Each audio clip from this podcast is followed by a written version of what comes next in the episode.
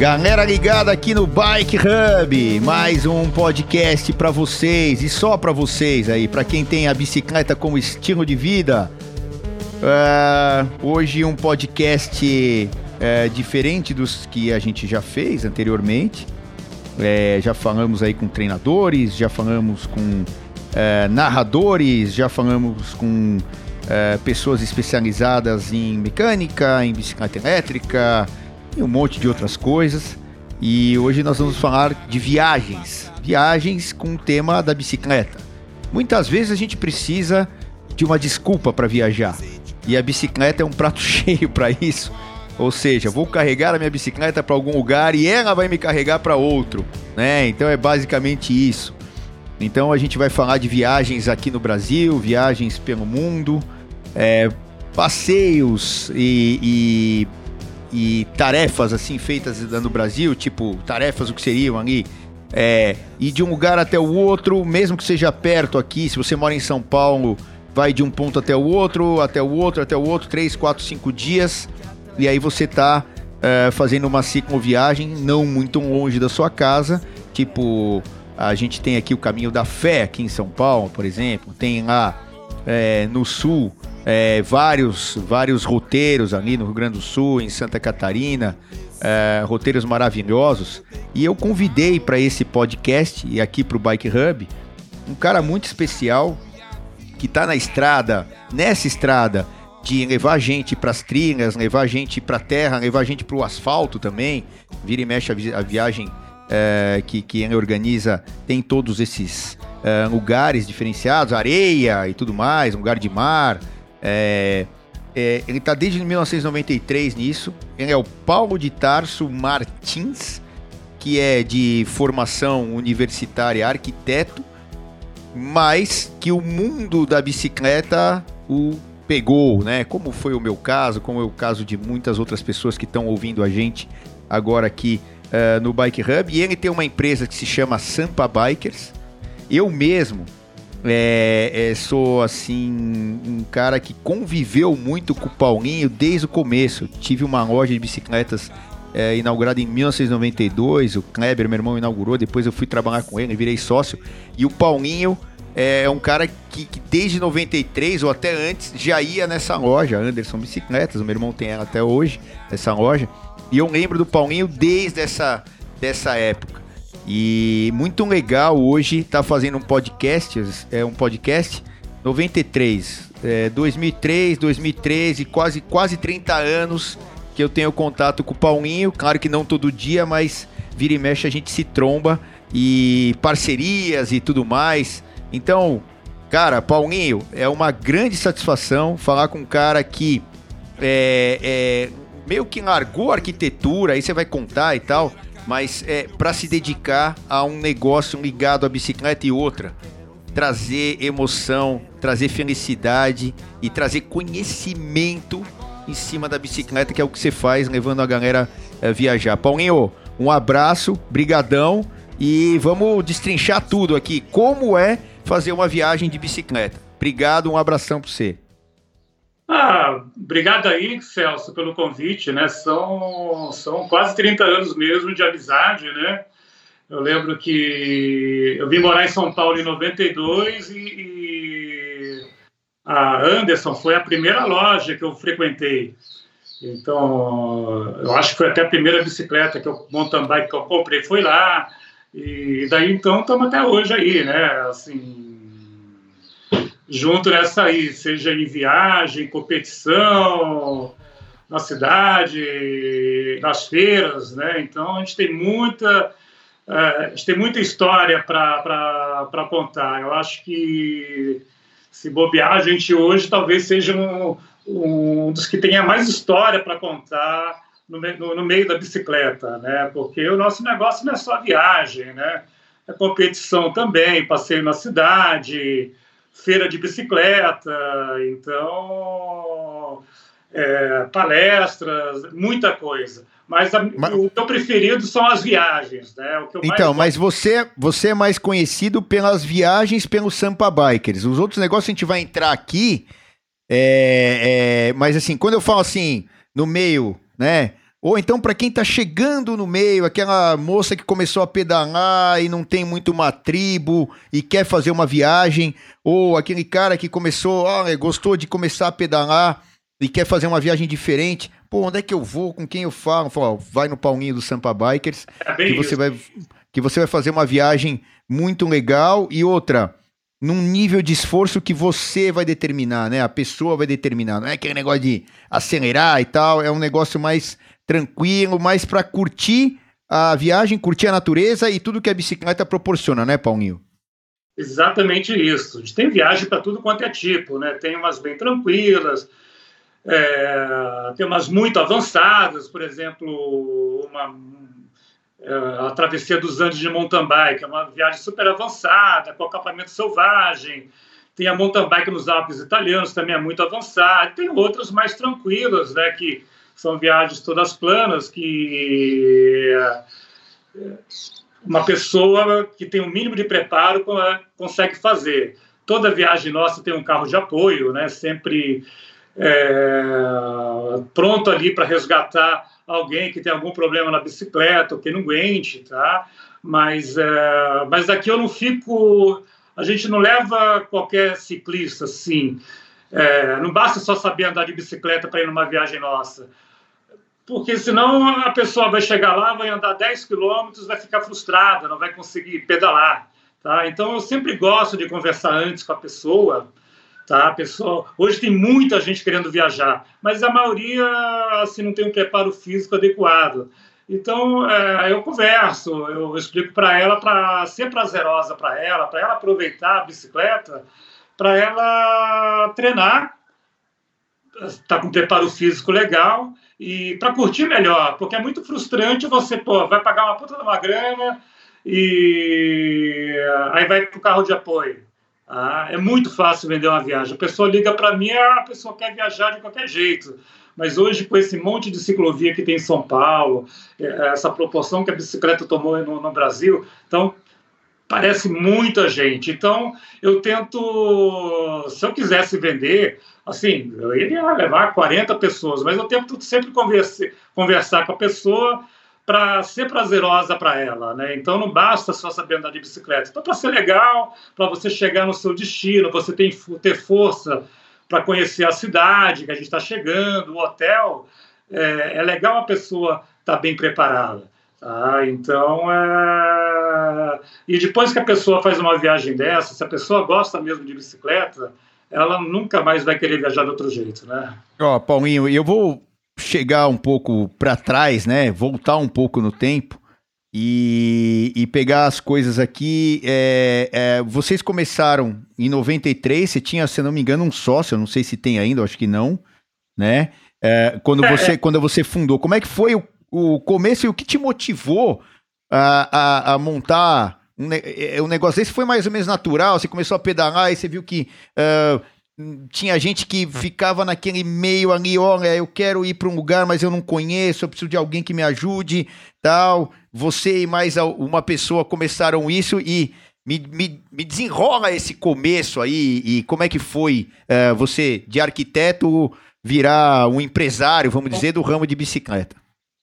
Eu sempre gostei de organizar, de organizar coisas, sempre gostei, desde moleque, sempre gostei de, de estar envolvido com esporte.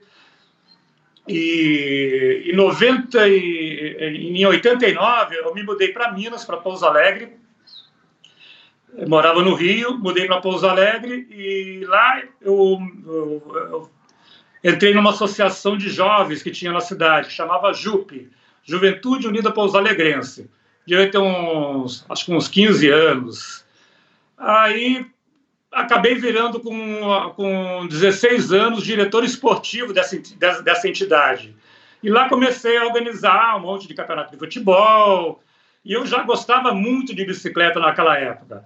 Em 79, 80, você sabe que a gente não tinha esse, esse monte de bicicleta importada como tem hoje. Né? Era só Caloi 10, Monarch, um pouco de Peugeot, que eram as mais tops, né? A Calói esportíssima, né? Poucas opções, então, né? Poucas opções, né, Paulinho? É, tinha, a importação não era liberada como é hoje. E eu gostava muito de bicicleta. E como eu morava no interior, toda notícia que a gente, que a gente recebia lá era pela, pela Bista Esporte, que a gente ficava ansioso indo todo no início do mês, todo, quase todo dia na banca de jornal para pegar a revista. Resumindo, eu acabei organizando a primeira corrida de ciclismo na cidade de Pouso Alegre. Eu acho que foi em 81, não lembro bem a data. Eles fizeram uma avenida, uma avenida nova, uma avenida perimetral na cidade, e a gente estreou assim essa avenida fazendo uma corrida de ciclismo. Então tinha categoria de barra forte, de BMX. Então a corrida começava no lado e terminava no centro da cidade. E daí, daí então sempre pedalando na cidade, era o único. Acabei arrumando um outro parceiro que, que, que pedalava, né? Então o pessoal olhava até esquisito para mim quando eu usava aquelas bermudas de as bermudas justas, me xingava, ô oh, seu, oh, seu gay, eu sou viado, não sei o quê, né? Jogava, chegaram ao ponto de jogar laranja em cima de mim, achando que. E aí eu fui, né? E aí depois eu voltei a morar no Rio para fazer arquitetura. Isso em é, 80 e 84. Voltei para o Rio para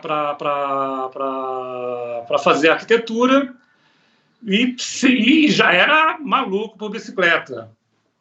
E, e lá a mesma coisa. Na faculdade me envolvi no esporte, acabei é, acabei virando diretor lá na universidade, fiz parte da Federação Universitária do Rio, e na minha, na minha universidade, a Santa Úrsula, tinha uma, umas Olimpíadas muito grandes. E, uh, e eu fazia arquitetura, e a arquitetura ganhava tudo, porque a arquitetura tinha muita mulher, muito homem, e era uma faculdade que tinha muito atleta, então a gente como tinha muito homem muita mulher, os outros cursos não tinham muito isso, a gente acabava sendo campeão. E eu enchi o saco dos caras lá nas Olimpíadas para botar o ciclismo. Conseguimos colocar o ciclismo, e isso eu já pedalava. Né? Nessa época não tinha mountain bike ainda. E, inclusive, a, a primeira bicicleta boa que eu tive, eu tenho até hoje, que é uma Caloi Triathlon uma Caloi Triathlon, que na época a Caloi Triathlon era, era, ela era vendida somente para quem era federado. Isso, 80, era... 83, 84, 85 que venderam essa bicicleta, eu lembro. Isso. Então devo ter comprado ela em 86, porque depois quem comprou, os federados começaram a vender. Aí comprei de um triatleta lá da faculdade e tenho ela até hoje. Ela está restaurada, está linda, maravilhosa. Aí beleza. Aí, em, em 92, eu vim parar em São Paulo. Eu já era arquiteto, eu trabalhava, eu fazia, eu fazia projeto de stand para feira. Tá? Sempre trabalhava com feira e evento. E em 92, com aquela, aquela crise com o plano Collor, todas as feiras do Rio terminaram e eu vim parar em São Paulo. Vim parar em São Paulo porque as empresas lá fecharam, aí arrumei trabalho em São Paulo e em 92 vim morar em São Paulo. Aí um belo dia, uma noite, eu saí para jantar, estava passando de carro e vi um monte de bicicleta passando. Todo mundo de camiseta, aquele bando de gente. Eram os night bikers da Renata Falzoni. Na hora que eu vi aquele monte de gente passando, falei, caramba, assim, já parei o carro do lado, pô, que isso, quem são vocês? E uh, aí comecei a pedalar nos night bikers, assim, esse pessoal mais antigo, eu acho que todo mundo pedalou no night bikers, né? Aí depois aí a, a própria loja, a loja da Anderson tinha um passeio, um passeio noturno. Então, assim, eu, eu, eu acho que até hoje não teve um boom como, como aquele dos anos 90, né? 92. Era moda você andar de bicicleta, a, a, a importação de bicicleta veio. E a gente tinha um grupinho de umas seis pessoas, isso não existia o Sampa Bikers ainda. A gente formou um grupo de amizade de umas seis pessoas, e aí a cada 15 dias a gente saía para viajar. Naquela época não tinha Google, tá? não tinha nada. A gente olhava no mapa do quatro rodas, aquele um mapa assim, eu, normalmente era sempre no sul de Minas. Eu escolhia uma cidade, um exemplo, tipo Maria da Fé escolhi, escolhi uma cidade e aí ia arrumava uma, um hotelzinho, uma pousadinha e ia para lá. E depois de várias, várias, várias viagens dessas, assim, aí eu comecei a pegar o macete. Assim, eu, eu antes de ir para a viagem, eu ligava para a cidade para falar ou com o padre ou com o delegado, porque normalmente ou o padre era estrangeiro ou o delegado era de fora, então ele tinha uma ideia legal de como, como era a região. Aí chegava lá na cidade, sempre conversava com alguém, alguém conhecia todas as estradinhas, e a gente saía estrada dentro descobrindo os roteiros. Muito desses roteiros hoje tornaram assim viagens nossas, tá? E até que um, uma dessas viagens, é, no, no, acho que foi no feriado, juntou 40 carros. A hora que eu vi aquela galera, eu falei, porra, vamos no próximo feriado, vamos fretar um ônibus. Vamos fretar um ônibus, que pode pega maior trânsito na volta do feriado. Aí a gente alugou, fretou um ônibus na nossa primeira viagem, que foi uma viagem que a gente fez lá do Horto Florestal de Campo de Jordão até 40 quilômetros para dentro do Horto Florestal, onde tinha uma pousada que chamava Pousada do Barão. Essa pousada está fechada, não existe mais. E foi a primeira viagem do Sampa Bikers. Assim, é, gente, o Sampa Bikers já existia, mas só como passeio noturno. Tá? A gente, o Sampa Bikers nasceu fazendo trilha noturna. Como tinha os Night Bikers, que era especialista em, em passeio na cidade à noite, então a gente criou o Sampa Bikes para fazer trilha noturna. Então, naquela época, a trilha noturna nossa era em Alphaville, em Aldeia da Serra. No início dos anos 90, lá não tinha nada, né? Você fazia, você, peda... você andava dois quilômetros, já estava no meio da floresta, ali em Alphaville, Aldeia da Serra. E aí, numa... o grupo já estava grande, né? A gente fez essa primeira viagem, a galera gostou tanto tanta bagunça, assim, na, tanta zoeira na hora do ônibus, o pessoal virou criança e começaram a pedir. Mas viajar, quando vai ser a próxima? E naquela época não tinha WhatsApp, a gente avisava por fax. tinha aqueles programas de fax no computador, né? Aí eu tinha, cada um tinha o seu fax. À noite, como a gente manda o WhatsApp agora, antigamente o e-mail, né? É, pelo, pelo, para avisar, a gente mandava por fax e aí foi indo. E, foi indo. E, e tudo começou desse jeito, de uma maneira inusitada e sem pensar muito em fazer disso um negócio para subsistência. Era mais uma curtição, né? É, isso, era, isso até então era brincadeira. O Sampa já, já existia como nome, como grupo, né? Aí até que um, em 96 a gente já estava bem conhecido, né? Com reportagem na Globo, fantástico, assim, muita reportagem em cima da gente, a gente já estava bem conhecido, já tinha bastante gente pedalando com a gente, então a gente, a gente num grupo de amigos, é, organizou uma viagem para fora do Brasil, que foi para o Canadá, para as Montanhas Rochosas. Uma galera de umas 15 pessoas para lá, fomos fazer as trilhas lá, e chegando lá, eu vi uma dessas empresas que, que de cicloturismo, né, que organiza viagens. Ela existe até hoje, chama Backroads. A hora que eu vi aquela van cheia de bicicleta em cima, eu olhei aquilo, puta, isso que eu quero fazer da minha vida. Eu voltei para o Brasil louco, assim, puta, preciso comprar uma van. E aí vendi o carro que eu tinha e acabei comprando uma van. Na época era uma besta. tá? Então, aí botei um rec em cima para ficar igual os caras. Então, aí, a partir daí, começaram a, a, a, ter mais viagens. E mais ou menos, eu acho que no 97, eu não aguentava mais trabalhar com arquitetura. Ah, trabalhava para caramba, ganhava bem para caramba, trabalhando com feira, mas não tinha mais minha vida. Assim, todo, eu trabalhava todo final de semana em feira, não conseguia pedalar. E, e o Sampa Bike já estava muito conhecido e os amigos cobrando uma posição. Pô, o negócio está muito famoso. Você tem que tomar uma decisão se isso aqui vai continuar sendo brincadeira ou se você vai, ou se vai ser um negócio. Foi bem na época que começou o negócio de ecoturismo também. Aí eu não aguentava mais trabalhar com arquitetura, aí eu fiz o seguinte: ah, tenho grana para três meses. Vou assumir o Sampa Bikers como negócio e ver o que dá. E aí foi. Aí foi engrenando um monte de viagem, um monte de evento, é, um monte de coisa, e aí chegou hoje onde a gente está, né? Então, hoje é, assim, a gente acaba que a, acabou sendo uma referência nessa parte de viagem de bicicleta. E, então a gente tem viagem para toda parte, né? Viagem aqui no Brasil. Então, de... nisso aí que eu queria entrar, por exemplo, é, eu, eu olhando aqui o, o site de vocês, é, aí você tem aqui as viagens mais. O, o Paulinho vive aqui em São Paulo, também tem uma casa em São Vicente, até da onde ele está onde a gente está gravando hoje, ele está em São Vicente eu e eu estou em São Paulo, mas ele fica mais aqui em São Paulo. E aí tem é, viagens e roteiros e passeios para todos os tipos, go gostos e até é, coisas inusitadas, como a gente tem o Giro Vecchio, a gente já vai falar do Giro Vecchio, que é, é mais uma apresentação do que até uma, um, um passeio ou uma uma viagem, uma apresentação das bicicletas antigas, todo mundo vestido a caráter, é, com as roupas de, é, de, antigamente, uma coisa vintage, né?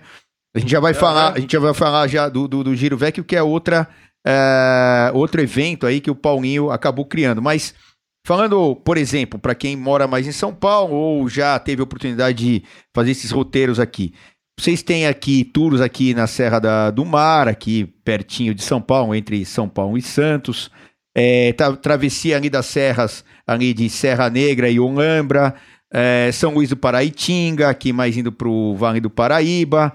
É, muita da Mantiqueira. Muita coisa na Mantiqueira, como você falou mesmo, é, a, as cidades ali do sul de Minas que você costuma visitar, e tem outros roteiros um pouco mais longos e um pouco mais abrangentes, é, que são aí Rota do Descobrimento, que é todo plano, que você faz há mil anos lá no sul da Bahia e tal, tal, tal.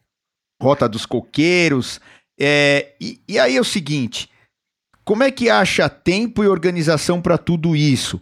Porque ah, alguns são eventos ah, únicos de um dia, né? Os passeios. E as viagens que são mais longas, tem que se programar e tal. E também tem um número mínimo né, de participantes. É, depende da situação econômica, da situação, enfim, um monte de outras coisas. Inclusive, agora já vai falar disso também, que a gente está passando por uma fase mais complicada até para eventos e tal, que está tudo parado com esse negócio da pandemia. Mas, é, independente da pandemia, depois a gente fala disso, é como é que se organiza tudo isso? E, e isso aí foi crescendo, crescendo, crescendo. Você tem mais gente que te ajuda? É, é, como é que funciona isso aí, Paulinho?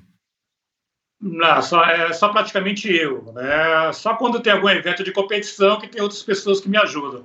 Mas em viagem, assim, eu que organizo tudo sozinho, eu acho que eu tenho uma grande vantagem de como eu trabalhei com evento, com feira, então eu já tenho toda a metodologia já na minha cabeça.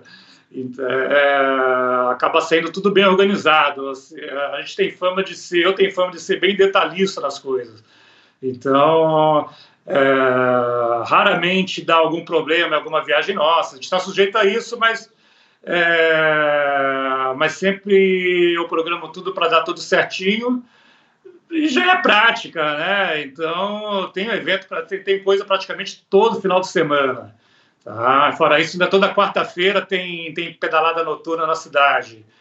E, uh, e a gente acaba atingindo também todo tipo de ciclista, assim, desde gente como você que gosta de socar mais até aquele que está começando, tá?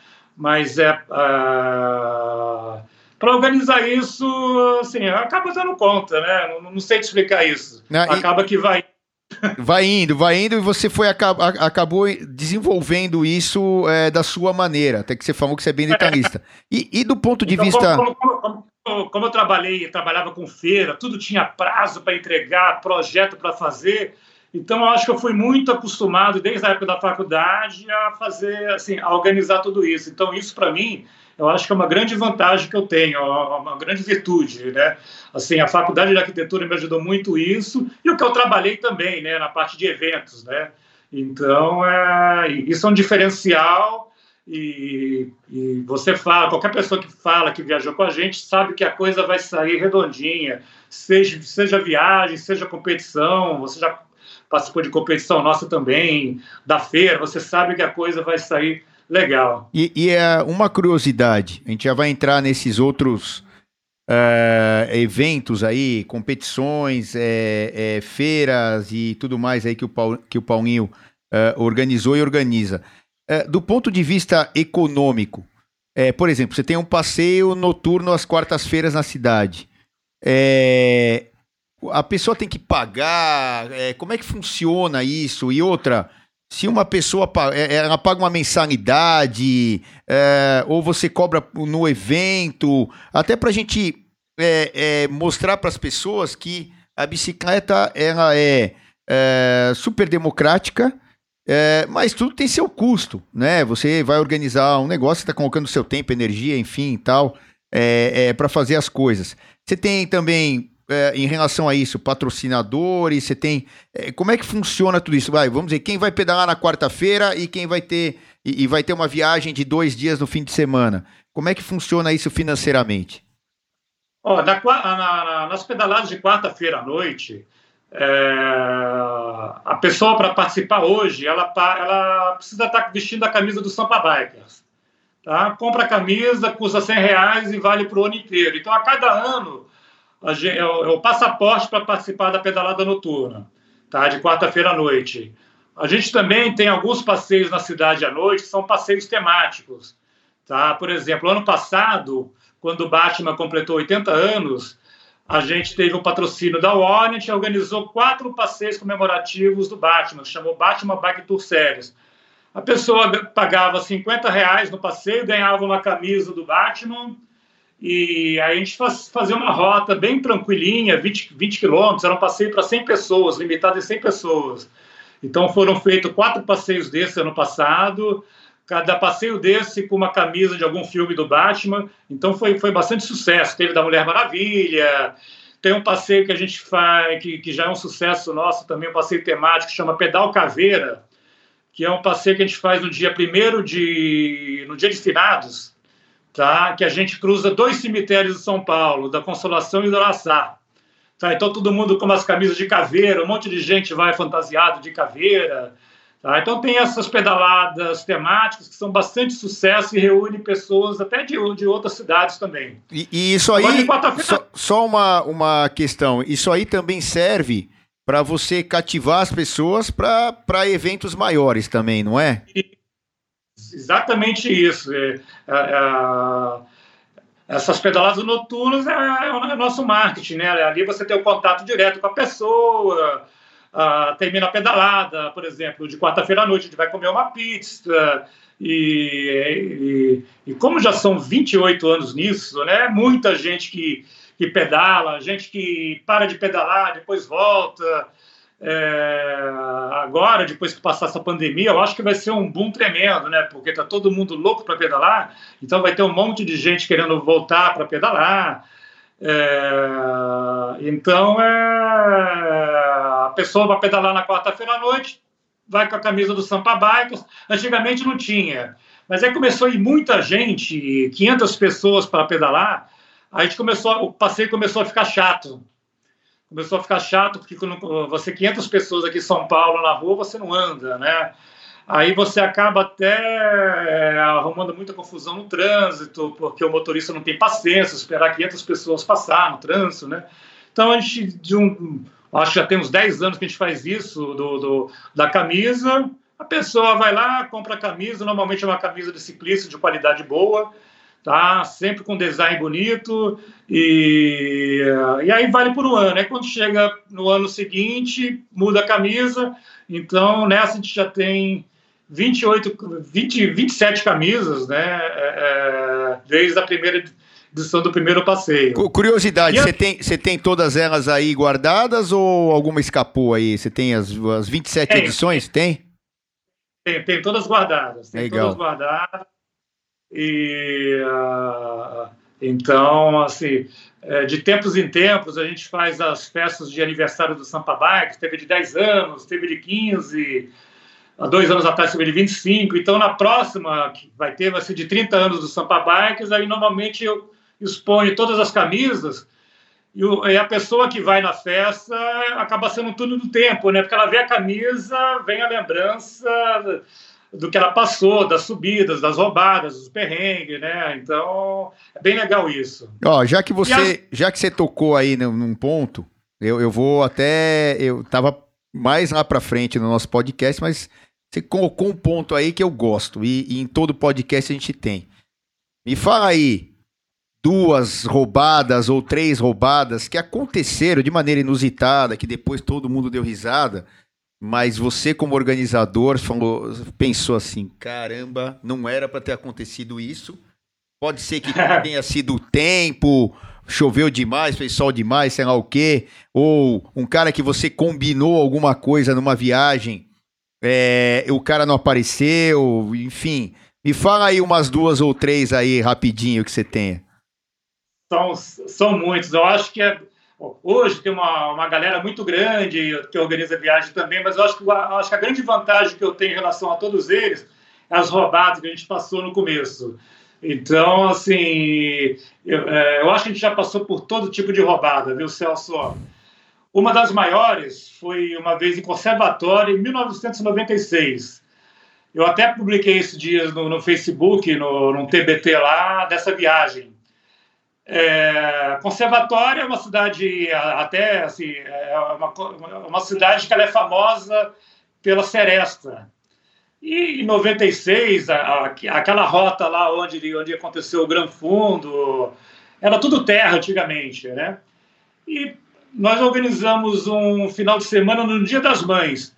Levamos dois ônibus, cada um levou a sua mãe, hotel fazenda.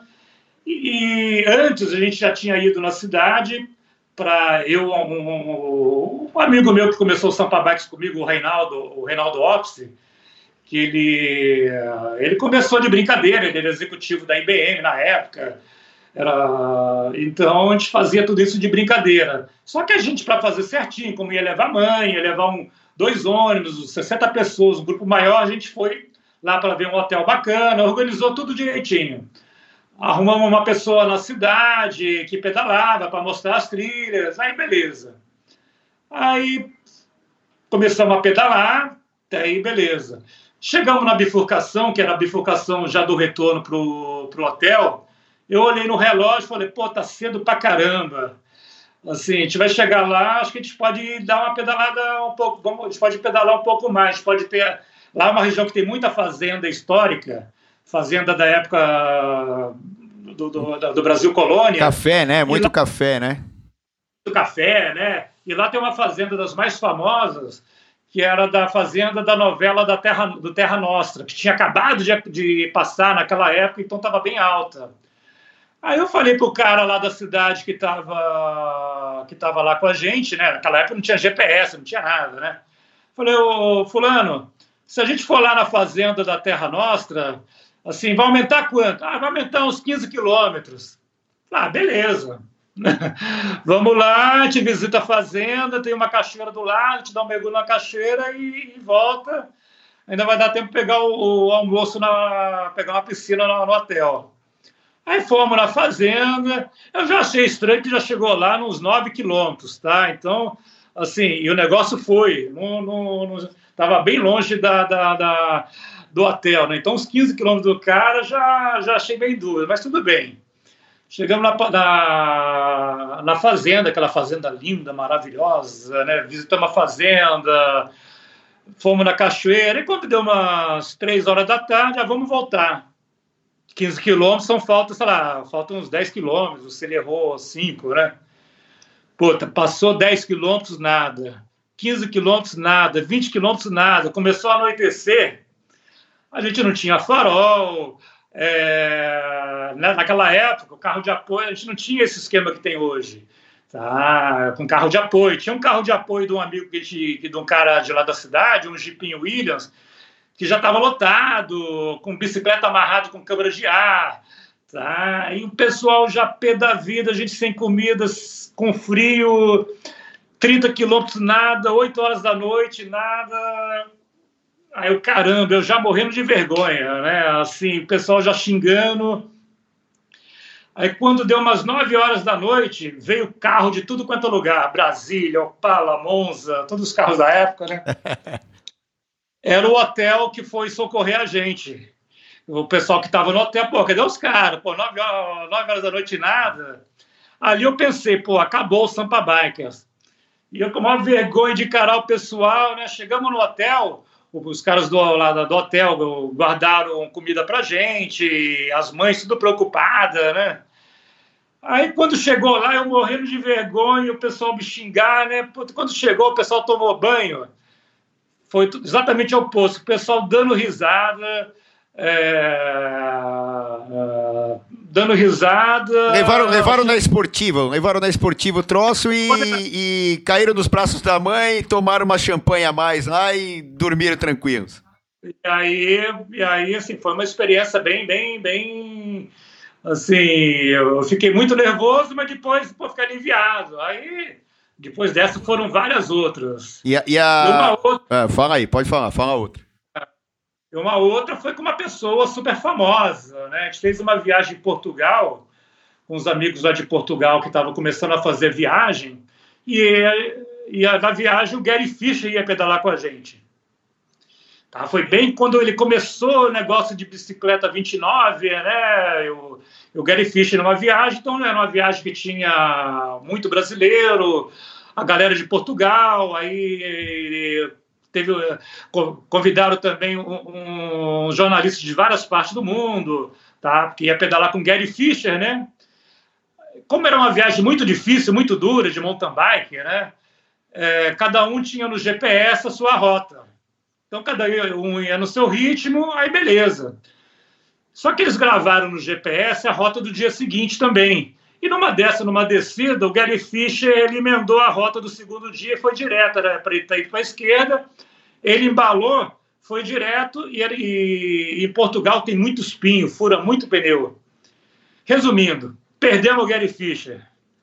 Perdemos o Gary Fischer e todo mundo chegando. Cadê o Gary Fischer? Falei, caramba, puta, Tava, Gary... tava meio aqui assim, aqui jaz Gary Fischer, e uma, e uma cruzinha.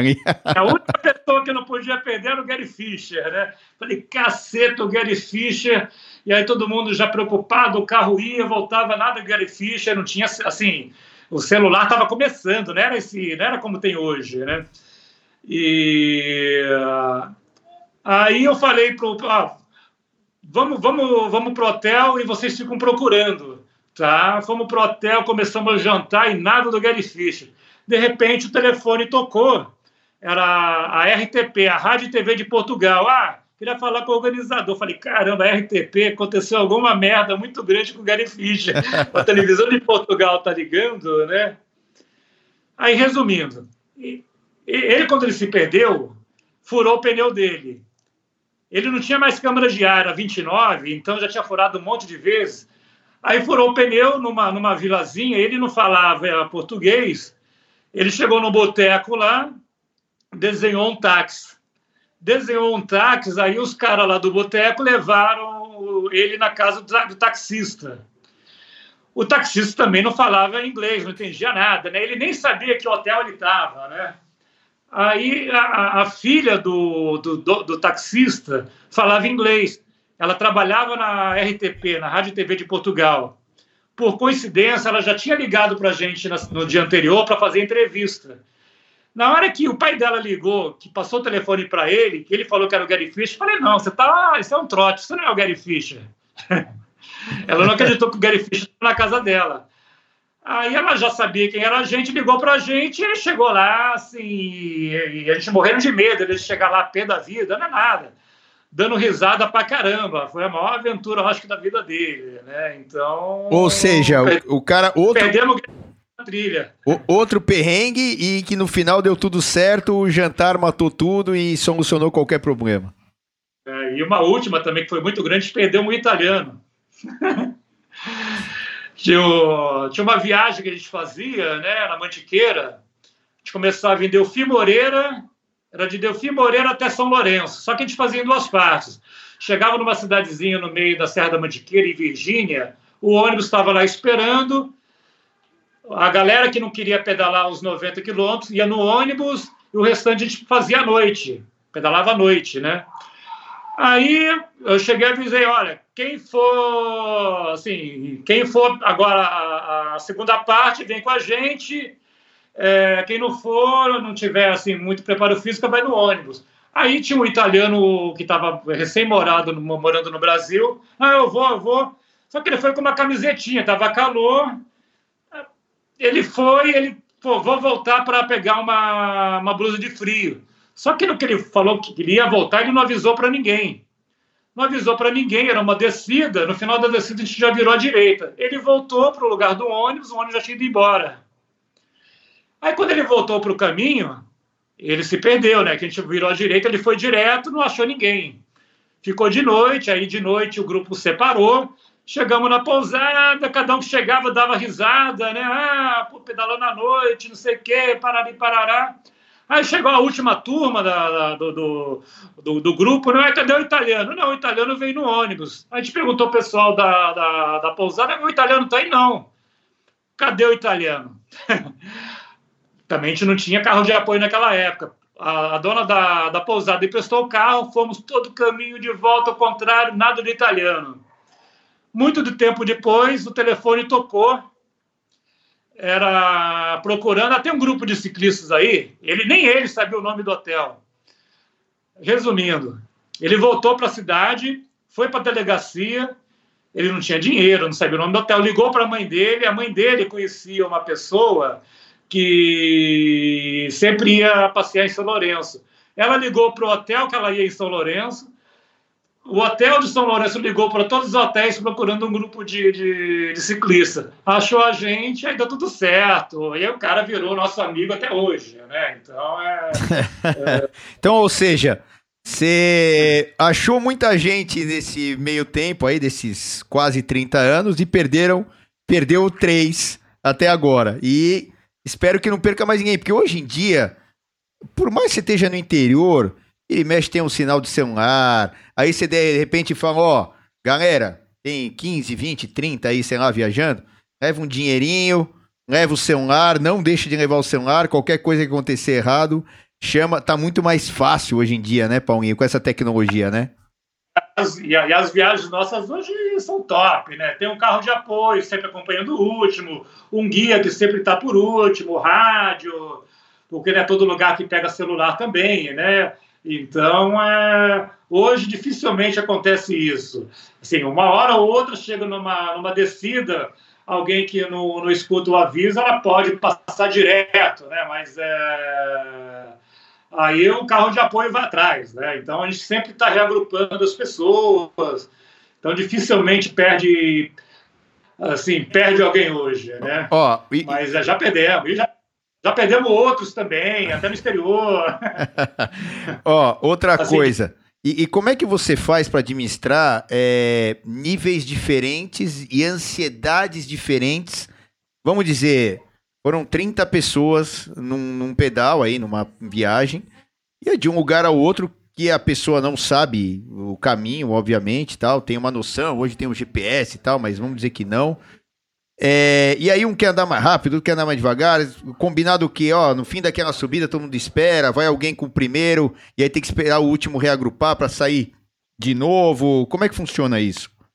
É, normalmente é isso. Sempre quando tem esses passeios de mountain bike que vai uma galera, tá? É, é mais assim, é uma, uma, integração. Tem assim, não, não são passeios fáceis, tá? Porque tem subida para caramba, tá? É, se a pessoa não tem uma bicicleta legal, ela dificilmente ela, ela não tem preparo físico, dificilmente ela, ela consegue completar. É, e eu vou falando, né? Ó, final daquela subida, espera. No meio do caminho sempre tem um piquenique. Normalmente aí quando tem uma quando, quando tem uma o caminho fica mais fácil, eu falo, ó, vai terminar em tal lugar, vai direto. Aí o pessoal acelera, né? Então agora se a pessoa vai lá só a fim de treinar e socar, aí não é, não é, não é lugar não é lugar para ir pedalar com a gente, né? Então a gente, a gente vê uma paisagem bacana, a gente para para fotografar, a gente, se tem uma cachoeira, a gente para para ir na cachoeira, é, mas tudo isso depois de muita subida, muita pedra, tá? Não é uma, não é um passeinho da primavera, né? Não é, não é treino, tá? Mas é uma coisa assim para e tem um piquenique no meio do caminho que é, é, o ápice do passeio, porque normalmente tem muita gente nova ali que a pessoa se integra com com grupo, né? Então é, é um pessoal muito solidário, né? O pessoal que a pessoa que está indo pela primeira vez ela sempre se enturma rápido, não tem panelinha, não tem problema se a bicicleta do cara é mais simples ou não tá? A gente não vai olhar torto se o cara tá, se o cara tem menos dinheiro, se o cara não tem a bicicleta de carbono, então não tem essa, tá? A gente sempre vai, se a pessoa tá não tem muita experiência na pedalada, o guia sempre o guia do fundo, o guia do meio sempre vai dando dica, tá? De como de, de como fazer durante a pedalada, né? Então, é, a pessoa se entuma muito rápido, então é bem legal. E, e outra, né? O, o que eu vejo, eu, eu organizo algumas viagens, é um, um estilo diferente do seu e tal. A gente é mais esses loucos querendo ou, ou andar um pouco mais rápido, ou como é de, de road bike, carreteira lá para os espanhóis, ou speed, como chamam aqui no Brasil, as bicicletas de estrada é, a gente acaba indo de um ponto ao outro. É, é mais difícil acontecer de alguém se perder, porque uh, uh, você tem lá uma bifurcação de asfalto. É, então você já mais ou menos sabe para onde vai, ou no briefing você fala, é daqui até ali e tal. E o grupo tem que andar meio que junto. É, porque se o grupo se distancia muito, é difícil de fazer uh, esse trabalho do carro de apoio e tal, fica muito espaçado, é complicado. E, e, e, a, e, a, maioria dos que vão acabam dando um pouco mais rápidos e os outros uh, acabam uh, encurtando um pouco o trajeto para aqueles que não estão tão bem condicionados e acaba todo mundo se divertindo. Mas é, é, é bem complicado essa parte de or, organizar e principalmente fora do país. Porque muitas vezes tem uma língua estrangeira, como você deu o exemplo aí do Gary Fischer, né? Essa situação inusitada do Gary Fischer, ou do italiano aqui no Brasil, que não falava português direito, ou, né? Ou não falava nada de português pelo jeito aí. E, e, e sempre você pode ter uma complicação. Então, é, é, é, é um negócio bem delicado, porque você está mexendo com as pessoas, mas principalmente você está mexendo com a emoção das pessoas. Então você viu que, mesmo quando deu tudo errado praticamente lá, no dia que vocês passaram do tempo, achou que estava cedo e no, no, no, final acabou ficando tarde, chegaram de noite, pessoal com frio, sem farol, com fome de repente e tal, as mães esperando, que é coisa pior que isso, a mãe desesperada, mandaram lá uma caravana de carros atrás de vocês.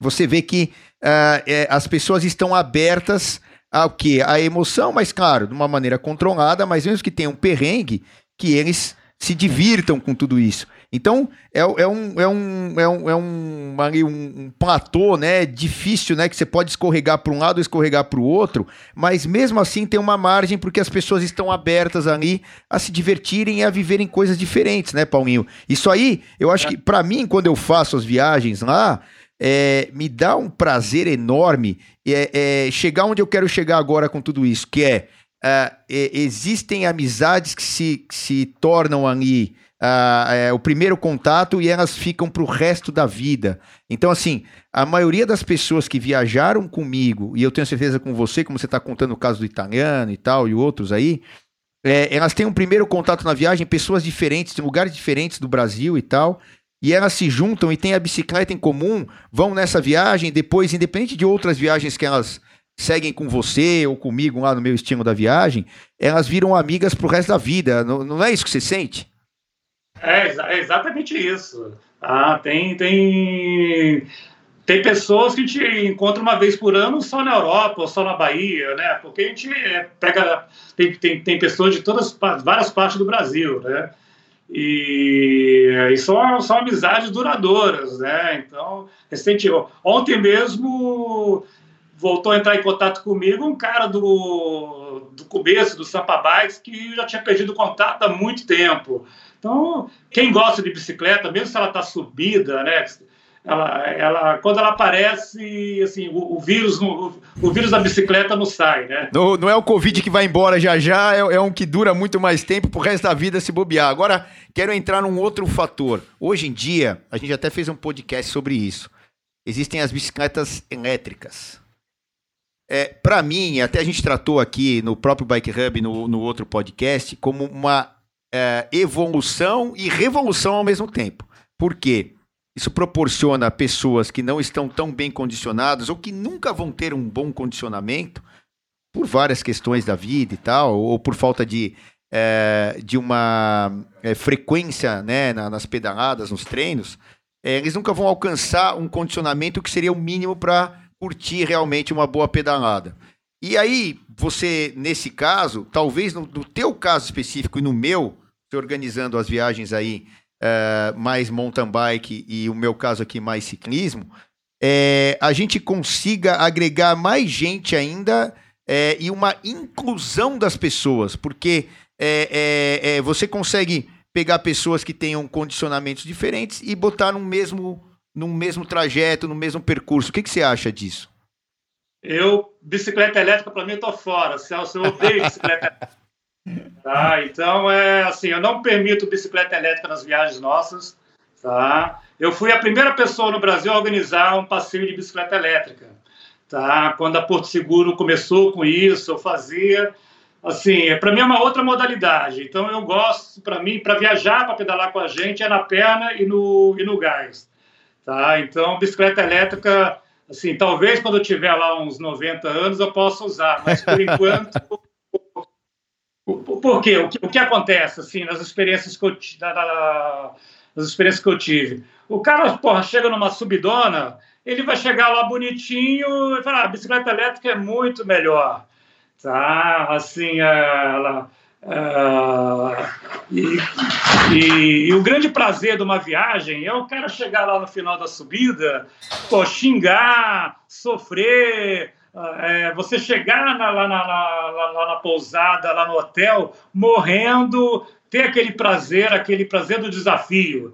Tá? E a bicicleta elétrica, talvez para quem não tem muito preparo físico, vai até ter, mas bicicleta elétrica comigo, é, é para mim, é uma outra, uma outra modalidade, para mim não existe, eu não, eu, não, eu não curto. Ou seja, tem que ser rústico o suficiente para terminar o pedal pedalando, senão essa história que você acabou de falar, né, a história lá do vocês chegaram de noite, a caravana de carros indo atrás, tal, não ia ter acontecido provavelmente, porque você sentava o pau ali, ia embora com a bicicleta elétrica e chegava rapidinho.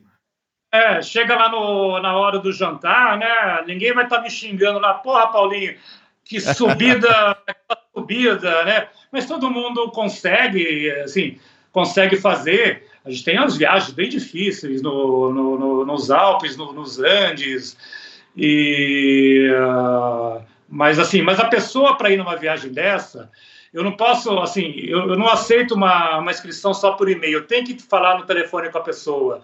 Eu tenho que sentir, assim, de, de alguma forma. Eu sou, nisso eu sou, eu sou bom nisso tá para porque de repente você fala na pessoa, pô, fala de um jeito, a pessoa no e-mail pode entender de outra maneira. Então eu gosto de falar no telefone com a pessoa, é, sentir como a pessoa é no pedal, o que ela quer numa viagem. De repente a pessoa quer numa viagem, quer ir numa viagem é, assim só para socar. E é uma viagem que não é para socar. Assim, por exemplo, uma viagem na Toscana. Pô, uma viagem na você, você fala em Toscana, Toscana é sinônimo de muita subida, vinho e boa comida. Pô, a gente para no meio do caminho para almoçar, tá? Tem, então se a pessoa só quer fazer a pedalada, então não é, eu preciso saber disso com ela no telefone, tá? Agora se ela quer uma viagem que ela quer só pedalar, vai em alguma viagem nossa de speed ou na travessia dos Andes de mountain bike que é do jeito que você vai, né? Que é, ela só vai, a gente sinaliza o roteiro, o cara só soca, né? Mas a pessoa vai num lugar como os Andes, é impossível a pessoa só querer pedalar. Tá? É um lugar tão bonito, né? Então vai ter hora que ela vai parar para caramba, né? Acaba a, a, a, pedalada ela acaba sendo, sendo difícil não pelo nível, pela beleza, porque você para toda hora, tá? Então é... então eu preciso sentir isso no telefone com a pessoa e a pessoa precisa pedalar. Tá? Agora, elétrica pode ser, é, assim, na minha opinião, tá? Elétrica tem uma, assim, eu tenho uma bicicleta elétrica, acabei dando para o meu irmão que mora em Minas, ele usa para trabalhar. É uma tecnologia fantástica e hoje eles estão fazendo uma coisa fantástica no negócio do, do, do da bateria, né? Tá diminuindo, tá escondendo, muito legal. Mas eu não gosto, assim, eu, né, assim, não não é para mim. Não, tá certo. Ah, cada, um, cada um tem seu. Se eu tivesse, é, se, eu, se, eu, pensasse só para ganhar na grana, pô, aí ia colocar bicicleta elétrica para caramba, ia ter gente para caramba. Mas se o negócio não for prazeroso para mim, tá? Se eu não estiver me divertindo lá na subida, os caras se ferrando lá, chegar lá me xingando, aí para mim não vai ser prazeroso. Então, se não for prazeroso para mim, não vai. E a bicicleta elétrica para mim não é prazerosa. Então eu não gosto. É, tá certo. Cada um tem a sua opinião. E quando até lançou a bicicleta elétrica, eu, eu falei assim, cara, mas por que, que o cara quer uma bicicleta elétrica? O cara vai de moto, né? O cara não vai pedalar e tal. E aí eu fui, acabei indo em uma convenção de um, da marca que eu represento, e lá na, lá na Espanha, da Urbeia. E aí os caras me apresentaram, ó, é isso aqui. Ah, vai lá pedalar. Bom, aí quando você pedala, você entende aquilo, que é um troço que é, é, é, é você tá na bicicleta, mas faz menos esforço do que eu tá acostumado para subir a ladeira. Eu achei fantástico aquilo. É, obviamente que no meu dia a dia eu faço treinamento com as bicicletas normais. E para vir trabalhar, por exemplo, muitas vezes a gente acaba usando a bicicleta elétrica. Minha esposa agora mesmo está indo esse negócio que teve aqui em São Paulo, rodízio lá de um dia inteiro, não sei o quê. Ela acabou usando a bicicleta para ir para o trabalho. É uma pessoa que não tem tanta habilidade, desenvolveu habilidade até em cima da bicicleta elétrica, porque para ela sair num farol, é, o torque da bicicleta elétrica ajuda ela a se equilibrar e assim vai. Então, é, são facetas. É não, não, não, não, é uma coisa tão fácil, não, basta também só saber andar de bicicleta, porque o negócio anda pra caramba. É, né? é, tem que ter uma habilidade e outra, você tem lá um motorzinho para te ajudar. Agora, entrando num outro, numa, numa outra situação, é, entre a, a essas viagens internacionais, principalmente, eu tô vendo que vocês vão muito para Itália, né? Então vocês têm lá a, a Via Cláudia, que é, é, uma, é uma via que passa outros países, se eu não me engano, você já vai falar disso aí, é, que circunda, é, vai ao lado de um rio ali e tal, né? Via Cláudia Augusta. A travessia dos Alpes pela Via Cláudia, é, a travessia dos Alpes Adriáticos, é, a Itália, Eslovênia e Croácia, Alpes italianos, enfim, Toscana, como você falou, enfim, várias é, viagens. E a maioria delas é, ali na Itália. E aí tem aquela aqui da Argentina, que é do, do Canyon do Talampaia, que, que vocês costumam ir direto também. É, a Itália te fascina ou você acabou é, tendo mais afinidade com uma pessoa ou outra e, bum, cravou a Itália para fazer a maioria das suas viagens? Ah, acho que é porque são, são os lugares mais bonitos, viu? Tá? E, e, a nossa e a, e a, base que eu tenho é na, é na Itália. Eu tenho bicicleta lá, tá? A gente tem, tem 12 bicicletas lá que ficam na Itália e, e são roteiros que são na Europa eu já pedalei praticamente assim, na, nas principais rotas, né? Então, como são várias viagens, uma atrás da outra, eu, eu acabo fazendo uma sequência a cada ano vou colocando coisas novas, né? Mas é, acabo fazendo uma sequência, sempre alguém, algum amigo de lá vai me dando alguma dica, mas é,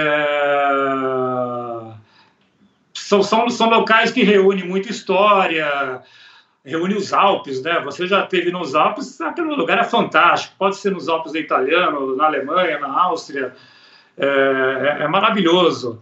É, o Adriático também, aquela água do Adriático, as praias nossas são bonitas, mas quando você vai no Adriático, você vê aquela água, caceta, né? Puta, é bonito pra caramba, né? E, e são rotas que têm sempre bons hotéis, boa comida, então eu sempre procuro juntar tudo isso, ter muita história, muita beleza. É, a gente vai para lá, brasileiro vai para lá, assim, gosta de ver montanha com pico nevado, cidade bacana, comer bem. Então, a Itália, a Itália reúne muito isso e para todos os níveis de pedal, tá? Mas para mim o melhor lugar, assim, o lugar mais completo para se pedalar lá na Europa é a Alemanha. A Alemanha é fantástico, né? Então tem rotas também para tudo quanto é canto. Tem mais, acho que mais de 50 mil quilômetros de rotas de bicicleta, todas sinalizadas, muita segurança, ou na montanha, ou passeio só para família. Então, e a mais famosa que a gente tem, assim, uma das rotas mais famosas é a Via Cláudia, que começa na Alemanha, tá? A Via Cláudia é uma antiga estrada romana, é uma estrada que tem eh, mais de mil anos. E de uns 15 anos para cá, eles sinalizaram essa rota é, e hoje, assim, na época do verão, passam 4 milhões de bicicletas durante o verão. É muita gente, né? Assim, não são 4 milhões de uma vez, mas são 4 milhões ao longo do verão. Então, imagina o poder do cicloturismo de, dessa rota. E, e, a, ah. e, e aí, lá, na, lá na, na Europa, principalmente, né? Uh, a maior distinção e, e, que você sentiu em relação ao Brasil, o que, que é? O respeito pela bicicleta, é, a valorização por quem pedala, é, o que, que você é, é sente de diferente quando leva as pessoas para lá e, e, o que, que as pessoas te contam, que eu acho que isso é o verdadeiro, né? É o que elas te trazem de retorno para você cada vez mais ir cavando lugares diferentes e tal. O que, que é que, que, que as pessoas te dão de retorno disso tudo? Ah, é principalmente o, o respeito e a segurança, né? Você vai pedalar lá, é, você não vai assim se preocupar que o carro vai, vai te tirar uma fina, você ficar preocupado o tempo inteiro com o carro. Lá raramente acontece isso. É, e os lugares que você chega de bicicleta, as pessoas estão acostumadas a te ver a te ver com a roupa de bicicleta, não vai te olhar com a cara feia, com preconceito, tá? Você pode chegar no hotel cinco estrelas, o cara vai te receber normal, coisa que já tive assim que no Brasil já agora isso está mudando um pouco, né? Mas você falar que vai de Posso te contar, posso te contar uma então? Agora uma história minha, é rapidinha para o pessoal aqui do, do, é. do Bike Hub. É, eu acho que eu já contei algum episódio aqui, eu não sei se foi aqui ou se foi na, na, na TV, lá na ESPN, mas assim, é, eu, eu fui numa reunião e eu fui com a bicicleta, não era nem a elétrica, a bicicleta de passeio normal, que eu tenho uma lá em casa também, para ir em lugares ali perto de casa. E aí eu cheguei ali, tomei um café na padaria. Aí eu amarrei a minha bicicleta ali com um cadeado, um corrimão da padaria ali, entre o estacionamento do carro e onde as pessoas entram. E, e aí eu fui pro compromisso ali, que era uma reunião ali pertinho, duas quadras dali. Ué, a bicicleta tá segura aqui, eu vou deixar. Não tava atrapalhando ninguém, não era passagem de nada e tal. Bom, quando eu voltei, eu voltei com a pessoa até que eu tive a reunião. Falei, vamos lá tomar um café, minha bicicleta tá lá na padaria. Tomei o café de novo, ou seja, eu gastei dinheiro na ida, gastei dinheiro na volta, na padaria. Não ocupei espaço de ninguém, assim, não tava atrapalhando nada. E a bicicleta amarrada ali, enfim. Podia, eu podia estar de carro e ter parado o carro ali e ter ficado ali duas horas dentro da padaria, vamos dizer, nem ia sair e tal, mas dentro da padaria, e era, foi menos tempo do que isso que eu demorei com a bicicleta ali. Quando eu voltei, acabei de pagar a conta, saí. Quando eu chego, tô tirando ali o cadeado e tal, a mulher, e era a dona da padaria. Olha, é, você não pode deixar sua bicicleta aí e tal. Eu falei, minha senhora, mas é, eu, eu gastei dinheiro aqui na ida, Fui até ali, tudo bem, podia até ter levado a bicicleta, mas eu achei seguro aqui, não estava atrapalhando ninguém, é um lugar onde eu podia amarrar ali o cadeado. Gastei dinheiro na volta, dei lucro para vocês duas vezes e tal, até trouxe outra pessoa. Não, mas bicicleta não pode. Eu falei, e esse carro aqui? O carro ocupando 20 vagas ali de uma bicicleta, atrapalhando as pessoas. O cara entrou lá, comprou acho que um cigarro, que não dá lucro nenhum para padaria ficou mais tempo do que eu, não, não mais tempo, mas entrou, comprou um cigarro, demorou ali e tal, no máximo tomou um café, eu gastei tipo 50 reais, o cara gastou 10 ali, e, e foi embora e tal. É, eu falei, é, tudo bem, eu vou entender a senhora. Eu falei, ó, eu normalmente eu saio para treinar e eu não passo nessa padaria, porque eu vim aqui por causa desse compromisso, enfim, contei lá pra, pra ela rapidinho, eu só quis informar a pessoa. Eu falei, ó, só devia mudar o seu pensamento. É, é, por que mudar? Porque uma pessoa de bicicleta hoje, ela ela se bobear, ela vai consumir, consumir o dobro ou o triplo do ticket médio de, um, de uma pessoa de carro. Quem entrou, comprou um pãozinho, foi embora, entrou, tomou um café e foi embora. Ela tem muito mais fome, ela tem muito mais sede, ela come muito mais. E ela é um cliente que vale tanto ou mais que os outros. Independente se ela está de bicicleta, a pé, de chinelo, enfim, eu acho que a senhora devia mudar. É, aí a mãe da, dessa dona da padaria também veio. Eu falei, olha, com todo, e com todo respeito, eu falei com elas, com toda. Elas, eu falei, ó, eu normalmente eu paro na outra padaria, que é duas quadras aqui com, com o pessoal do grupo. A gente para na frente, deixa todas as bicicletas ali, inclusive com uma pessoa olhando. A gente vai lá, gasta uma grana tomando café da manhã e aí cada um vai pro seu, pro seu trabalho e tal, né? Porque é cedinho isso, depois do treino. Ela falou, ah, é. Eu falei, ó, mas fica tranquilo, eu nunca mais volto aqui, eu vou todos os dias na outra padaria continuar. E, e, é isso que falta um pouco, né? Que, que a, a, não querendo, mas querendo comparar a Europa principalmente com o Brasil, a gente está muito longe de entenderem o sentido das coisas. E se você vai gastar mais ou menos, que você esteja lá como consumidor, depende se você está de bicicleta ou não, porque isso, como você falou, é um preconceito gigantesco, né? Não sei se você sente isso lá é, entre Europa e Brasil. Não tem, muito grande. Lá, lá, lá no, uh, aqui no Brasil, Principalmente quando hoje, quando eu vou fazer novas viagens, eu nem falo que, é, que eu estou chegando de bicicleta, porque os caras acham que vai chegar um bando de. de ah, de não sei, né? De, de, de cara. Difícil até e... dar, um, dar, um, dar um adjetivo, né? Um bando de louco, né? Já é, recebi várias recusas de hotel por causa disso, de ser maltratado. Tá? A, a última foi ano passado tá? na viagem da Bahia, que eu faço desde o ano 2000. Uma das pousadas que eu costumo ficar na Praia do Espelho, né? que é uma praia super famosa, super bacana, estava em obra. E aí eu fui, entrei em contato com uma outra pousada no mesmo nível. Na hora que eu falei que era de bicicleta, o tratamento da mulher tratou para mal. Tá? Porque era uma pousada lá super bacana, os caras chegam de helicóptero. Na hora que eu falei que era de bicicleta, tá, que estava vindo pela praia, eu acho que ela achou que não ia ter dinheiro para pagar, sei lá o quê, né? Mas a, o tratamento da mulher mudou, tá? Então é, foi, foi, foi, muito visível isso, o tom da voz dela. É, então eu tento hoje em alguns hotéis assim, quando eu ligo, eu não falo primeiro que vai de bicicleta. Eu vou conversando com a pessoa, sentindo, depois falo, mas muitas vezes o cara começa a colocar dificuldade. Ah, mas você não tem aonde guardar, não sei o quê. Pô, lá na Europa você coloca no quarto, tá? Não, não, tem problema algum, né? Você chega sujo, cheio de barra. A coisa que eu mais gosto lá quando tem viagem lá é você chegar todo sujo, cheio de barro, no hotel assim, chique pra caramba, né? Ninguém, todo mundo, assim, o pessoal acha o máximo. Tá? Principalmente na Itália, né? Você tem, tem cidades lá que tem, tem uma cidade lá na Itália, na Toscana, que chama Pienza. Lá, eu acho que é uma cidade que é uma assim, pelo menos o dia que a gente passa lá, parece que combina todas as empresas de cicloturismo do mundo tá lá. Então você vê as pessoas passeando na cidade a pé, lá na parte histórica, todo mundo de roupa de ciclista, uh, bermuda de ciclista, sapatilha, é um barato, né? Ninguém vai te olhar torto, né?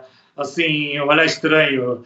É, é, e muita gente que vai viajar com a gente também, às vezes tem até vergonha de andar na cidade com a roupa de ciclista. Tá, pô, vou pagar mico, não sei o que, que nada.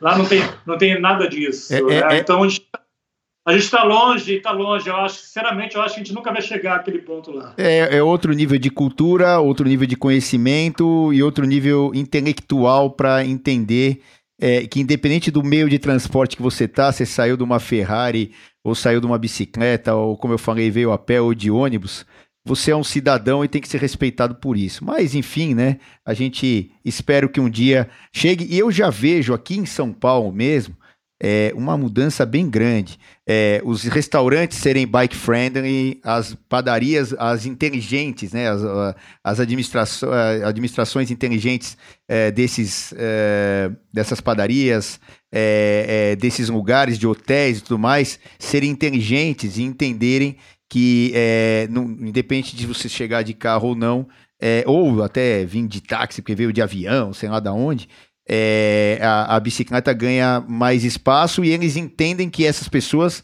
vão fazer o melhor para aquele estabelecimento, que é consumir. Afinal de contas, eles estão lá para vender um serviço, uh, vender uma comida, enfim, um monte de coisas. Então, assim, a gente, pouco a pouco, eu vejo que a bicicleta vai ocupando mais espaços porque ela é fundamental para meio de transporte, para lazer, para cultura, para tudo. E outra coisa, né? Você já deve ter vivenciado isso, e eu fiz uma viagem há muito tempo atrás com a minha esposa, foi a primeira vez que eu tive na Europa. É, e eu fui para Paris, né? E de Paris a gente saiu, ali alugamos um carro e duas bicicletas e fomos viajando e fomos até a Toscana aí. É, até conversamos ali sobre, um, foi depois disso, sobre o, a casa lá do filme, lá do, do, do, é, gladiador. do gladiador e tal. A gente falou sobre isso, que tem aquelas árvores, se eu não me engano, chamam ciprestes, aquelas compridinhas e tal, que na Toscana tem de monte. E, e, eu, e nessa viagem, é, em Paris, eu conheci a cidade inteira em dois, três dias de bicicleta. Com as Venib, que eram, é, foi a primeira, a primeira cidade grande do mundo, que eu acho que teve esse sistema de aluguel rápido de bicicleta, gastando nada, um euro ou nada, se você entrega antes de uma hora. Então a gente ia de um monumento ao outro, entregava a bicicleta, ia lá, via lá Notre Dame, que até pegou fogo, não sei o que agora. É, é, depois é, a gente ia para a Torre Eiffel, depois a gente ia e cada hora trocando a bicicleta. É, e, e, e, conhecemos a cidade inteira dessa maneira. Não tem maneira melhor para você conhecer uma cidade mais rápida, é, mais intensa do que de bicicleta. A pé demora muito para você ir de um lugar ao outro. De metrô você não vai ver nada que está embaixo da terra. De ônibus, um estresse do caramba dentro do, do, do trânsito, carro idem, e ainda mais você tem que ficar dirigindo, fica até passando mal e tal. Você vai lá, é, da Torre Eiffel ao Sacré-Cœur em 10 minutos, é, num extremo ao outro, e conhece tudo. Então, é, é, eu acho que isso que as pessoas têm que ter na cabeça, né, Paulinho? Eu acho o máximo, eu acho o máximo isso lá, assim, quando vejo as pessoas lá do local, de bicicleta, toda arrumada, né? Vai no restaurante, chegar no restaurante de bicicleta, assim, à noite, no final de semana, eu acho o máximo. Então, você vê isso em várias cidades lá, né? E, uh... e sabe uma coisa que eu queria falar? É, sabe quanto eu gastei com tudo isso? Zero. Zero é. vezes zero. Porque a bicicleta, se você entregasse em menos de uma hora de um lugar ao outro, você não ficava uma hora pedalando de um monumento até o outro, zero. Então, assim, o cara acha, não, isso é uma coisa de rico, isso é uma coisa. Não. Isso é uma coisa de quem tem cabeça e, e entender a oportunidade de conhecer as coisas com intensidade, né? E outra, a bicicleta você pode parar, ficar olhando lá o patinho na lagoa, ficar olhando a Torre Eiffel, ficar olhando, enfim, onde você estiver. Então, assim, todos os lugares na minha vida onde eu conheci de maneira mais rápida, eficiente e em detalhes, para mim, foram de bicicletas. E principalmente meios é, lugares urbanizados, como cidades, como é, San Sebastián na Espanha, por exemplo, como é, Bilbao, é, Madrid. Ó, Madrid, outro dia, aí eu tenho negócios na Espanha, eu andei Madrid inteira de bicicleta. É uma grande cidade, tem lá, os lugares são mais perrengues, sai fora daqueles lugares, vai pelos lugares mais tranquilos. É, não é tão fácil quanto andar numa cidade menor mas é, é, é, viável também. Então as pessoas têm que entender isso, né? De que a bicicleta é um facilitador e outra é, é, um, é uma, baita, uma baita higiene mental para um monte de estresse que a gente tem na vida, né, Paulinho? Eu acho que aqui ainda tem muito preconceito, Celso, essa parte. Para muita gente ainda, muito lugar, inclusive aqui na Baixada, já passei por isso também é, que bicicleta é coisa de pobre, né? Até o pobre tem assim, o, o pobre tem preconceito é, em cima disso, né? É, assim de, de, você não acho que você não vai ter dinheiro para parar no parar no restaurante comer alguma coisa, igual que você foi lá na padaria. Aqui aconteceu comigo, que aqui na Baixada Santista tem muita bicicleta. Tá? E é o pessoal mais humilde que, que, que usa, né? Então, o pessoal que usa como transporte, porque o ônibus é caro, e aqui eu só ando de bicicleta. E, mas já tentei em lugar assim, o cara chega de, chega de bicicleta, já me trata, trata mal, né? Assim, já tentei ir em restaurante de bicicleta aqui e não deu muito certo.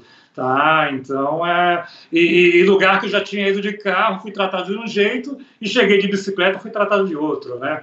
Então é triste isso, né? É, bom, quem sabe a gente vai com o tempo aí, é, com esses exemplos que a gente deu, esse da padaria que eu falei, e outros aí que a gente é, ouve, que a coisa vá evoluindo, e hoje em dia a malha cicloviária está se expandindo, de alguns anos de maneira mais rápida, outros mais lenta, mas a coisa está andando e, e já já a gente vai ter essa comunidade aí entendendo que a bicicleta não só veio para ficar, como está aí há mais de 100 anos. Paulinho, é. outras coisas, a gente falou um monte de viagens aqui, que é o tema principal, mas você já organizou ou organiza competições, tem o Mountain Bike 12 Horas que fez 25 anos, se eu não me engano, aí agora há pouco tempo, né? Vai fazer 25, faz 25 anos esse ano. Ah, tá, tá marcado uma prova comemorativa, né, para o dia 31 de outubro. Vamos ver se o coronavírus vai deixar, né? Vai sim, vai. Até lá, até lá, ah, com certeza vai dar tudo certo. Os eventos na Europa já estão voltando, já já a gente tem as provas aí é, do ciclismo na Europa rolando, vão ter as provas aqui também.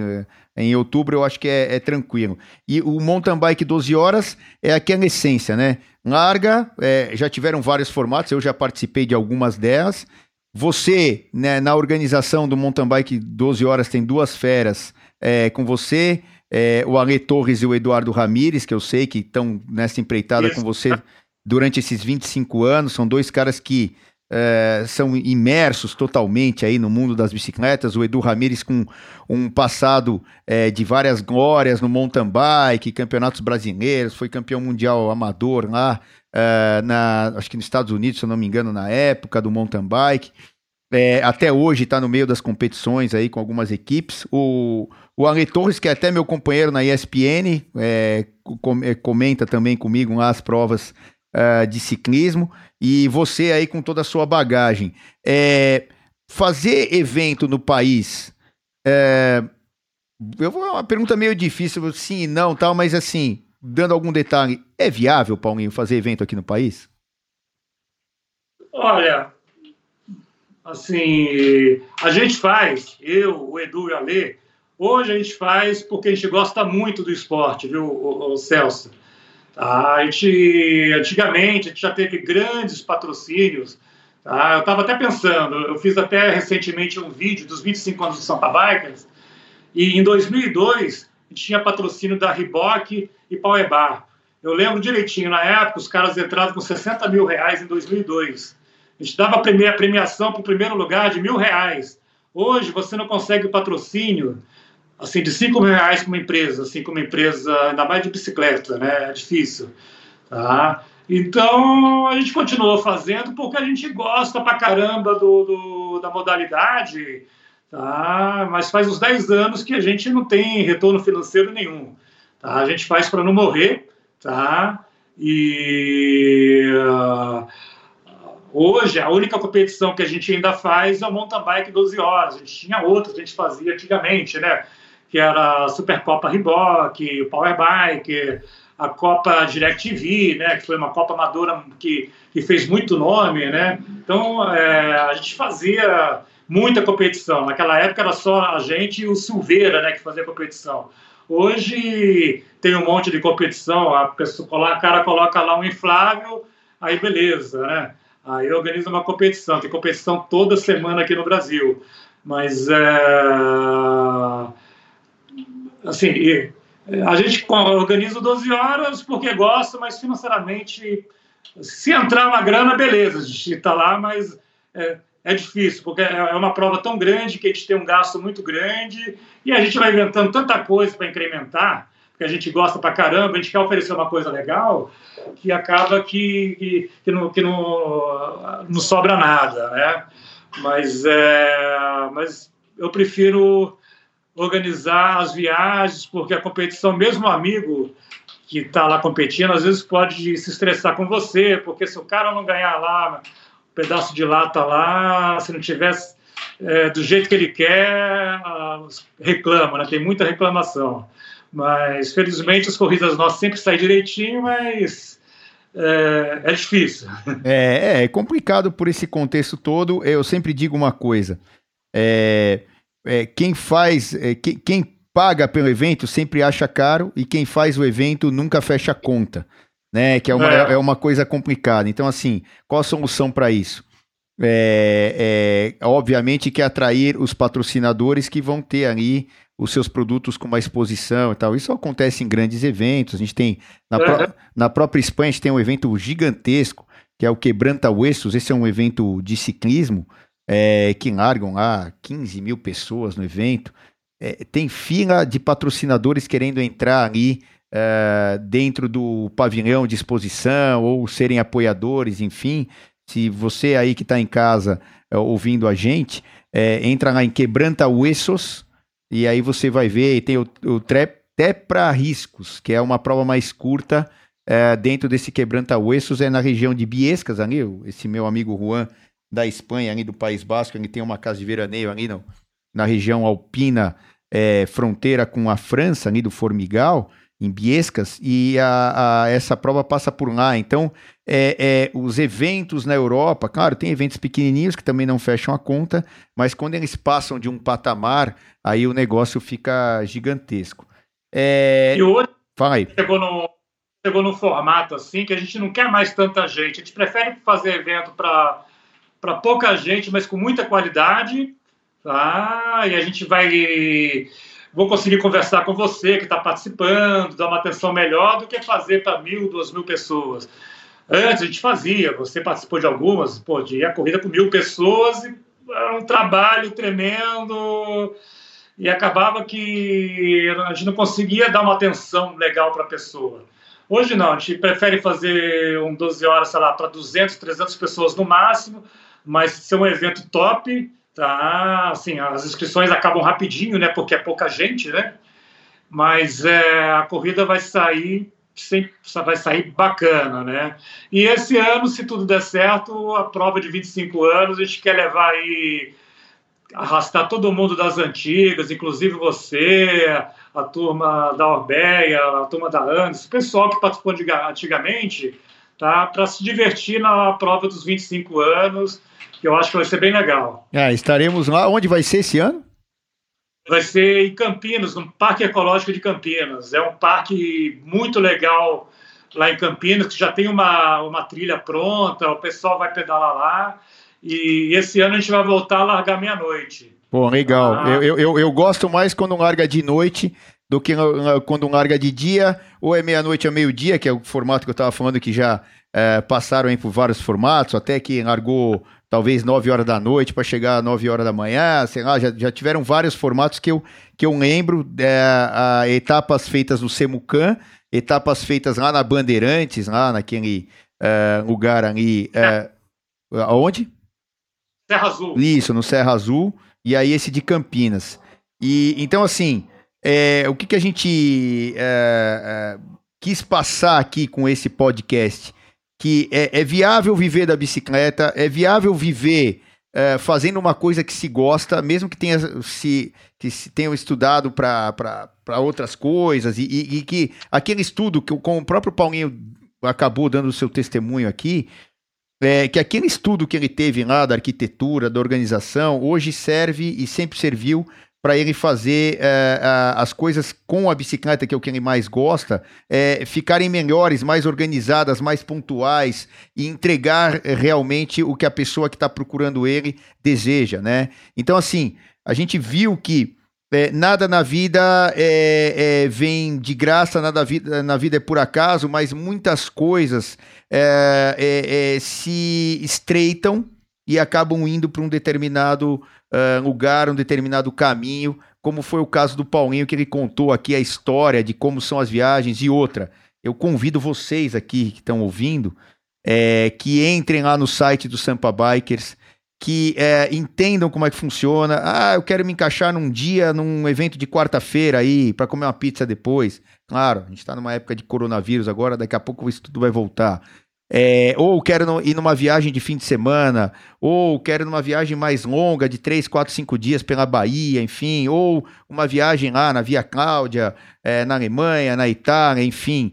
É, é, é um negócio, cara, que é, você vai. É, você homem, mulher, enfim, todo mundo, é, vão conseguir ter amizades é, legais pra caramba, porque tem a bicicleta como é, estilo de vida acima de tudo, que é o caso aqui é, do Bike Hub, que eu sempre repito, e conhecer caras como Paulinho, que não abre mão da qualidade para ter um evento legal, independente se custa mais, se custa menos, o importante é o evento sair como você quer, né, Paulinho? É, e fazer com amor, né, Celso? Fazer com o coração, né? Então, tudo que eu, que, que eu faço, os, os, outros eventos que a gente faz em conjunto com, com o Ale, com o Edu, a gente faz com, com, com coração, né? A gente gosta muito da bicicleta, de estar com as pessoas que gostam de bicicleta, né? Então, a gente vai se empolgando, né? E aí, infelizmente, a coisa sai, já, a coisa sai legal, porque já acaba fazendo com muito carinho, né, muito cuidado, né, e, e, e acaba fazendo amizades também eternas, né, sem contar em uma viagem de bicicleta, por exemplo, as pessoas que você vai conhecendo ao longo do caminho, né. Ó, você quer, você quer um exemplo? Agora que eu lembrei, é que para mim é tão comum, né, tá no finalzinho até aqui, é, a minha esposa eu conheci numa das viagens que eu organizei lá no Chile né? É, ela foi para viagem, eu era separado e ela era solteira. É, e aí eu, eu, ela se inscreveu na viagem, eu não a conhecia e tal. Ah, eu quero fazer a travessia. Era amiga de uma outra amiga minha que foi na viagem. E eu acabei a conhecendo no saguão do hotel ali, fisicamente, apertei a mão, tal, dois beijinhos, não sei o quê. E depois acabou, acabou que a gente namorou e casou e teve filho e tal. Então você vê, né? Eu, ó, é, como é tão comum para mim, eu, eu, nem me toco disso, é, que é, até é, coisas que vão mudar realmente a sua vida é, podem acontecer nessa viagem. Eu não fui na viagem, ela também não, com a intenção disso, mas aconteceu é, pelo estreitamento e, e, e, as pessoas gostarem das mesmas coisas, terem coisas em comum. Né? Então é, você vê aonde chega isso tudo, mudou completamente a minha vida, mudou a vida dela, o nosso filho e tal. Isso já faz uh, 12 anos, ou 12 para 13 anos. E é muito legal. É. Você vê um, dos exemplos está aqui comigo, né? E você tem aí vários outros. E, e, e, tanto você quanto as pessoas que participaram das suas viagens, como as que participaram das minhas, não é? É exatamente isso é muito legal, né? é, é coisa de, de, de vida e pra gente guardar. Paulinho, ó, tem um monte de outros assuntos que a gente podia conversar. A gente já tá chegando aqui num limitaço do nosso tempo, aliás, para variar, já passamos. E eu agradeço demais você ter uh, me atendido, pra gente ter essa conversa legal pra caramba e expor isso pra muita gente. É, e é isso aí, o Bike Hub engloba tudo isso. Um cara como você, é, os outros que a gente já entrevistou, outro dia a gente entrevistou aqui o Thunderbird, que foi VJ, contou um monte de histórias legais. A gente entrevistou aqui nessa época é, de coronavírus é, é o Dr. Lucas Jankauskas, que é um médico que cuida da saúde dos caras que treinam ou até das pessoas normais. Então, assim, sempre um tema diferenciado e o teu tema é nota 10, as viagens, os eventos, né? E tudo isso que o Sampa Bikers faz. Parabéns. Pessoal te acha sampabikers.com.br, como é que é? É, sampabikers.com.br tem todos os eventos lá, tem as viagens, os passeios noturnos, as competições, o Giro Vecchio, né, que a gente acabou esquecendo de falar, né, é, é, é, muita coisa. Então tem tudo no nosso site, tá? além disso tem muita dica, tem dica de viagem para quem não quer, para quem não quer viajar com a gente, então é um site bem completo. É, entra lá e quem quiser vir pedalar, seja ali o iniciante que já pedala um pouquinho, e aquele já o iniciado, com bicicleta de verdade, né? Nada de elétrica, bem, bem a gente. Ah, e o nada de elétrica foi o melhor de hoje. Ó, nota 10, obrigado. Abraço aí direto de São Vicente, onde você tá. Eu tô aqui em São Paulo, te gravando Uh, nessa época de coronavírus, não podemos estar no estúdio, normalmente a gente faz isso no estúdio, e até me desculpem se a qualidade não é a melhor possível, porque a gente faz isso via remota e uh, nem sempre é possível ter a melhor qualidade do áudio. Então, abraço, Paulinho, e te vejo antes do 12 horas em algum dos eventos, Giro Veco e tal, todos aqueles que você faz, tá bom? Obrigado. Beleza. Obrigado aí, obrigado pela oportunidade. Tchau, galera do Bike Hub. É, isso aqui é para quem tem bicicleta como estilo de vida, ou não, ou vai incorporar.